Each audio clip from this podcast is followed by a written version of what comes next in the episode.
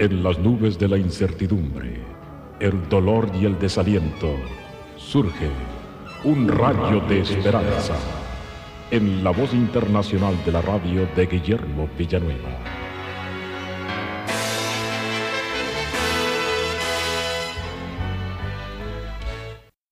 Mi suegra, por la gracia del Señor, es una mujer que ama mucho a Cristo. Desafortunadamente ha perdido totalmente la vista. Pero lo interesante del caso es que a pesar de ello, ella ama tanto al Señor Jesús que es admirable. Y un día me estuvo contando acerca de su juventud. Me dijo ella, yo antes de conocer a Cristo, mi corazón latía por un amor indescriptible, solamente por la Madre del Señor Jesús. Pero un día leí un pasaje de la Escritura que decía así en Lucas capítulo 1, 46. Entonces María dijo, Engrandece mi alma al Señor, y mi espíritu se regocija en Dios mi Salvador. Yo cuando entendí que la bienaventurada Madre del Señor Jesús también necesitaba un Salvador, entonces yo me rendí completamente a Jesucristo y ahora le amo con todo el corazón. Mi estimado amigo, es que el Señor Jesús es el Hijo eterno de Dios. La Biblia nos dice que el nacimiento de Jesús fue por obra del Espíritu Santo. Así lo dice tanto Lucas como el evangelista Mateo. Dice el santo ser que nacerá en ti será por obra del Espíritu Santo.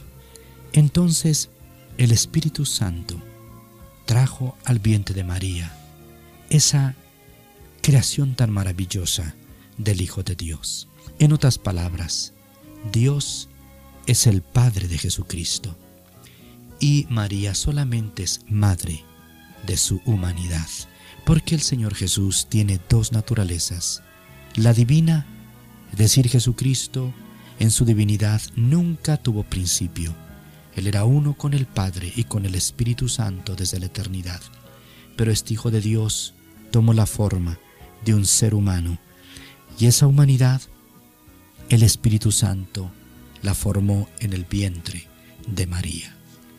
También la Biblia nos dice en Mateo en su capítulo número 1, y aquí una virgen concebirá y dará a luz un hijo y llamará su nombre Emanuel.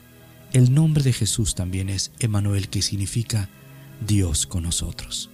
Hay un pasaje bellísimo también en Colosenses capítulo 1 versículo 27 que dice así, Cristo en vosotros, la esperanza de gloria, es decir, ya que Cristo es el Hijo de Dios, puede entrar a nuestro corazón y Dios estará con nosotros y en nosotros.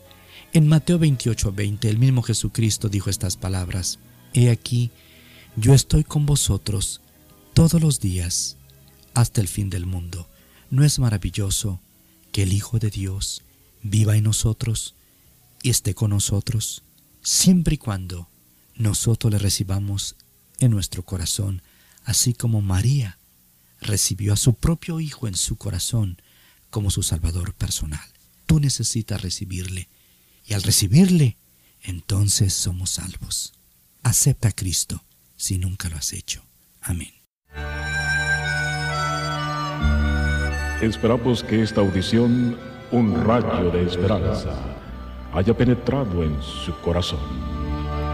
Si en algo podemos servirle, por favor dirija su correspondencia a Guillermo Villanueva, apartado 77-335, México, Distrito Federal, 11200. Le invitamos para que nos sintonice a esta misma hora y por esta misma estación.